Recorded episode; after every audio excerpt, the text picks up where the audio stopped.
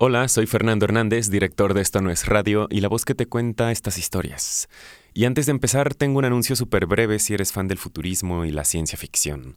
Te invito a que escuches 2050, el fin que no fue. Un podcast que narra desde el año 2050 todo lo que hicimos bien en 2020 para evitar una catástrofe climática. Conducen Violeta Meléndez, periodista y divulgadora científica, y Pablo Montaño, politólogo y activista. Encuentra 2050, el fin que no fue, en todas las plataformas digitales. Y recuerda seguirnos en arroba esto no es radio en Twitter e Instagram para más información sobre los otros podcasts que tenemos para ti. Ahora sí, escuchemos La Guerra de los Mundos. 15. Lo que sucedió en Surrey. Los marcianos habían renovado su ofensiva cuando el cura y yo nos hallábamos hablando cerca de Halliford y mientras mi hermano observaba los grupos de fugitivos que llegaban por el puente de Westminster. Según puede conjeturarse por los relatos diversos que se hicieron de sus actividades, la mayoría de ellos estuvieron haciendo sus preparativos en el pozo de Horsell hasta las nueve de aquella noche, apresurando un trabajo que provocó grandes cantidades de humo verde.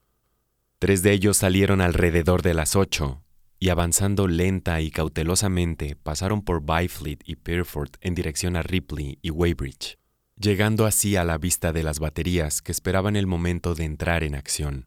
Estos marcianos no avanzaron unidos, sino a una distancia de milla y media uno de otro, y se comunicaron por medio de aullidos como el ulular de una sirena. Fueron estos aullidos y los cañonazos procedentes de St. George Hill los que oímos nosotros en Upper Halliford.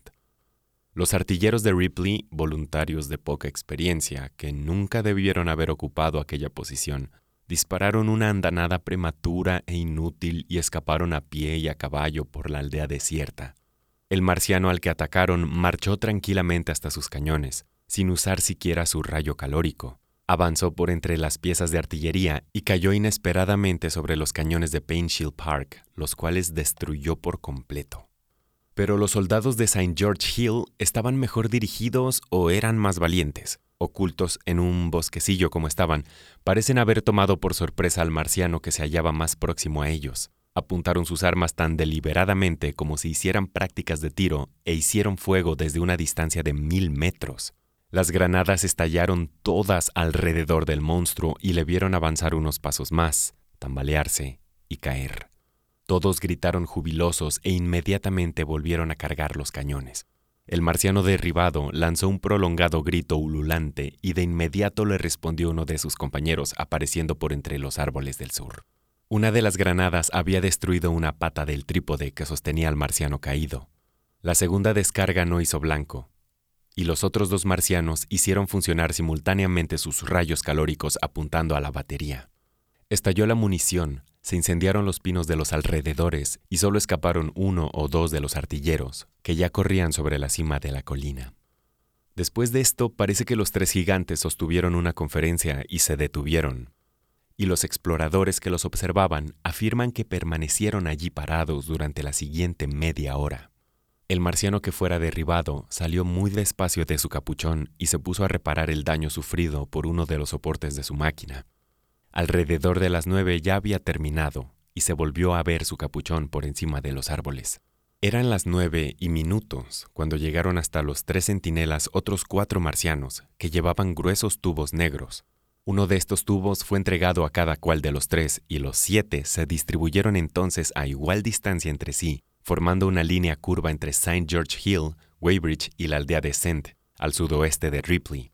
Tan pronto comenzaron a moverse, volaron de las colinas una docena de cohetes que advirtieron del peligro a las baterías de Deaton y Escher. Al mismo tiempo, cuatro de los gigantes, similarmente armados con tubos, cruzaron el río, y a dos de ellos vimos el cura y yo cuando avanzábamos trabajosamente por el camino que se extiende al norte de Halliford. Nos pareció que se morían sobre una nube, pues una neblina blanca cubría los campos y se elevaba hasta una tercera parte de su altura. Al ver el espectáculo, el cura lanzó un grito ahogado y echó a correr, pero yo sabía que era inútil escapar de esa manera y me volví hacia un costado para internarme por entre los matorrales y bajar a la ancha zanja que bordea el camino. Él volvió la cabeza, vio lo que hacía yo y fue a unirse conmigo. Los dos marcianos se detuvieron, el más próximo mirando hacia Sunbury y el otro en dirección a Staines a bastante distancia. Habían cesado sus aullidos y ocuparon sus posiciones en la extensa línea curva en el silencio más absoluto. Esta línea era una especie de media luna de 12 millas de largo. Jamás se ha iniciado una batalla con tanto silencio. Para nosotros y para algún observador situado en Ripley, el efecto hubiera sido el mismo. Los marcianos parecían estar en plena posesión de todo lo que cubría la noche, iluminada solo por la luna, las estrellas y los últimos resplandores ya débiles del día fenecido pero enfrentando a esa media luna desde todas partes, en Staines, Hounslow, Deaton, Esher, Ockham, detrás de las colinas y bosques del sur del río y al otro lado de las campiñas del norte, se hallaban los cañones.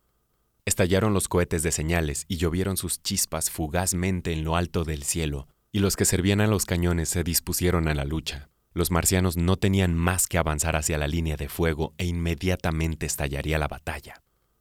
Sin duda alguna, la idea que predominaba en la mente de todos, tal como ocurría conmigo, era la referente al enigma de lo que los marcianos pensaban de nosotros.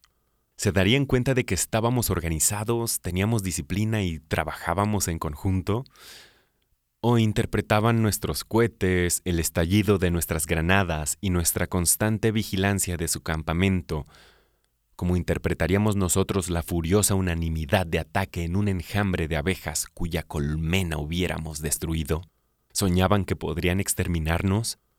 Un centenar de preguntas similares se presentaban a mi mente mientras vigilaba al centinela. Además, tenía yo presente las fuerzas ocultas que se hallaban en dirección a Londres. ¿Habrían preparado trampas? ¿Estaban listas las fábricas de Hounslow? ¿Tendrían los londinenses el coraje de defender su ciudad hasta el fin? Luego, al cabo de una espera que nos resultó interminable, oímos el estampido distante de un cañonazo. Siguió otro, y luego otro más cercano. Y entonces el marciano que se hallaba próximo a nosotros levantó su tubo y lo descargó como una pistola, produciendo un estampido estruendoso que hizo temblar el suelo. Lo mismo hizo el gigante que estaba hacia el lado de Staines. No hubo fogonazo ni humo, solo se produjo la detonación, me llamaron tanto la atención esas armas y las detonaciones continuadas que olvidé el riesgo y trepé hasta el matorral para mirar hacia Sunbury. Cuando hice esto, oí otra detonación y un proyectil de buen tamaño pasó por el aire en dirección a Hounslow. Esperé, por lo menos, ver humo o fuego u otra evidencia de efectividad, mas todo lo que vi fue el cielo azul profundo, con una estrella solitaria y la neblina blanca que se extendía sobre la tierra y no hubo otro golpe ni una explosión que hiciera eco a la primera. Volvió a reinar el silencio. ¿Qué ha pasado? preguntó el cura acercándoseme. Solo el cielo lo sabe, repuse. Pasó un murciélago, que se perdió en la distancia. Comenzó luego un distante tumulto de gritos, que cesó de pronto. Miré de nuevo al marciano y vi que iba ahora hacia el este con paso rápido y bamboleante. A cada momento esperaba yo que disparara contra él alguna de las baterías ocultas, pero el silencio de la noche no fue interrumpido por nada. La figura del marciano fue tornándose más pequeña a medida que se alejaba, y, al fin, se lo tragaron la neblina y las sombras de la noche. Siguiendo un mismo impulso, ambos trepamos más arriba. En dirección a Sunbury se veía algo oscuro, como si hubiera crecido súbitamente por allí una colina cónica que nos impidiera ver más allá, y luego algo más lejos, por el lado de Walton, vimos otro bulto similar. Esas formas elevadas se fueron tornando más bajas y anchas mientras las mirábamos. Impulsado por una idea súbita, miré hacia el norte y percibí por allí la tercera de aquellas lomas negras. Reinaba un silencio de muerte. Hacia el sudeste oímos entonces a los marcianos, que aullaban para comunicarse unos con otros, y luego volvió a temblar el aire con el distante detonar de sus armas pero la artillería terrestre no respondió al ataque. En ese momento no comprendimos de qué se trataba, pero después me enteraría yo del significado de aquellas lomas que formaran sobre la Tierra. Cada uno de los marcianos que integraban la línea de avanzada que he descrito había descargado por medio del tubo un enorme recipiente sobre las colinas, arboladas, grupos de casas u otro refugio posible para los cañones. Algunos dispararon solo uno de los recipientes, otros dos como el que viéramos nosotros. Se dice que el de Ripley descargó no menos de cinco. Los recipientes se rompían al dar en tierra, no estallaban, y al instante dejaban en libertad un enorme volumen de un vapor pesado que se levantaba en una especie de nube. una loma gaseosa que se hundía y se extendía lentamente sobre la región circundante, y el contacto de aquel vapor significaba la muerte para todo ser que respira. Este vapor era pesado, mucho más que el humo más denso, de modo que después de haberse elevado al romperse el recipiente, volvía a hundirse por el aire y corría sobre el suelo más bien como un líquido, abandonando las colinas y extendiéndose por los valles, zanjas y corrientes de agua, tal como lo hace el gas de ácido carbónico que emerge de las fisuras volcánicas. Y al entrar en contacto con el agua se operaba una transformación química, y la superficie del líquido quedaba cubierta instantáneamente por una escoria, que se hundía con lentitud para dejar sitio al resto de la sustancia. Esta escoria era insoluble, y resulta extraño que, a pesar del efecto mortal del gas, se pudiera beber el agua así contaminada, sin sufrir daño alguno. El vapor no se disipaba como lo hace el verdadero gas, quedaba unido en montones, corriendo lentamente por la tierra y cediendo muy poco a poco al empuje del viento para hundirse, al fin, en la tierra en forma de polvo. Con excepción de que un elemento desconocido da un grupo de cuatro líneas en el azul del espectro, nada sabemos sobre la naturaleza de esta sustancia. Una vez terminada su dispersión, el humo negro se adhería tanto al suelo, aún antes de su precipitación, que a 15 metros de altura en los techos y en los pisos superiores de las casas altas, así como también en los árboles, existía la posibilidad de escapar a sus efectos ponzoñosos, como quedó demostrado aquella noche en Street Chobham y Deaton. El hombre que se salvó en el primero de estos lugares hace un relato notable de lo extraño de aquella corriente negra y de cómo la vio desde el campanario de la iglesia, así como también del aspecto que tenían las casas de la aldea al elevarse como fantasmas sobre ese mar de tinta. Durante un día y medio permaneció allí, fatigado, medio muerto de hambre y quemado por el sol, viendo el cielo azul en lo alto y abajo la tierra como una extensión de terciopelo negro de la que sobresalían tejados rojos, las copas de los árboles y más tarde setos velados, portones y paredes pero aquello fue en Street Chobham, donde el vapor negro quedó hasta hundirse por sí solo en la tierra. Por lo general, cuando ya había servido sus fines, los marcianos lo eliminaban por medio de una corriente de vapor. Esto hicieron con las lomas de vapor próximas a nosotros, mientras los observábamos desde la ventana de una casa abandonada de Upper Halliford, donde nos habíamos refugiado. Desde allí vimos moverse los reflectores sobre Richmond Hill y Kingston Hill, y alrededor de las once tembló la ventana y oímos el estampido de los grandes cañones de sitio que instalaran en aquellos lugares. Las detonaciones continuaron intermitentemente por espacio de un cuarto de hora, disparando granadas al azar contra los marcianos invisibles que se encontraban en Hampton y Deaton. Después se apagaron los pálidos rayos de la luz eléctrica y fueron reemplazados por un resplandor rojizo. Luego cayó el cuarto cilindro, un brillante meteoro verde. Supe más tarde que había ido a dar en Boshy Park, antes que entraran en acción los cañones de Richmond y Kingston, hubo una andanada breve en dirección al sudoeste, y creo que fueron los artilleros que dispararon sus armas antes que el vapor negro los envolviera. De esta manera, y obrando tan metódicamente como lo harían los hombres para exterminar una colonia de avispas, los marcianos extendieron su vapor por todo el campo en dirección a Londres. Los extremos de su fila se fueron separando lentamente hasta que, al fin, se hallaron extendidos desde Hanwell a Coombe y Malden. Durante toda la noche avanzaron con sus mortíferos tubos. Después que fue derribado el marciano en St. George Hill, ni una sola vez dieron a la artillería la oportunidad de hacer otro blanco. Donde hubiera la posibilidad de que se encontrase un arma oculta, descargaban otro recipiente de vapor negro, y donde los cañones estaban a la vista, empleaban el rayo calórico. Alrededor de medianoche, los árboles que ardían en las laderas de Richmond Park y el resplandor de Kingston Hill proyectaban su luz sobre una capa de humo negro que cubría todo el valle del Támesis y se extendía hasta donde alcanzaba la vista.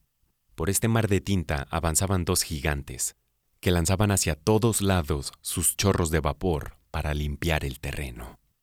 Aquella noche los marcianos no emplearon mucho su rayo calórico, ya sea porque disponían de una cantidad limitada del material con que lo producían, o porque no deseaban destruir el país, sino solo terminar con la oposición que les presentaran. En esto último tuvieron el mayor éxito. El domingo por la noche terminó la oposición organizada contra sus movimientos. Después no hubo ya ningún grupo de hombres que pudiera enfrentárseles, tan inútil era la empresa. Aún las tripulaciones de los torpederos y destructores que subieron por el Támesis con sus embarcaciones se negaron a parar, se amotinaron y volvieron de nuevo la proa hacia el mar. La única operación ofensiva que se aventuraron a llevar a cabo los hombres después de aquella noche fue la preparación de minas y pozos, y aún en eso no se trabajó con mucho entusiasmo. Solo podemos suponer el destino corrido por las baterías de Escher, las cuales aguardaban con tanta expectación la llegada del enemigo. Sobrevivientes no hubo, nos podemos imaginar el orden reinante, los oficiales de guardia, los artilleros listos, las balas al alcance de la mano, los servidores de las piezas con sus caballos y carros, los grupos de civiles que esperaban tan cerca como les era permitido, la quietud de la noche, las ambulancias y las tiendas de los enfermeros con los heridos de Weybridge.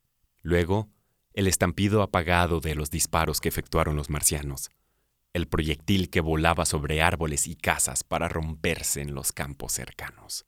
También podemos imaginar el cambio de actitud de todos, el humo negro que avanzaba rápidamente y se elevaba ennegreciéndolo todo para caer luego sobre sus víctimas, los hombres y caballos, velados por el gas, corriendo desesperados para ir a caer al fin, los cañones abandonados, los soldados debatiéndose en el suelo, y la expansión rápida del cono de humo opaco y luego la noche y la muerte. Nada más que una masa silenciosa de vapor que oculta a sus muertos. Antes del amanecer, el vapor negro corría por las calles de Richmond, y el ya casi desintegrado organismo del gobierno hacía un último esfuerzo, a fin de preparar a la población de Londres para la huida.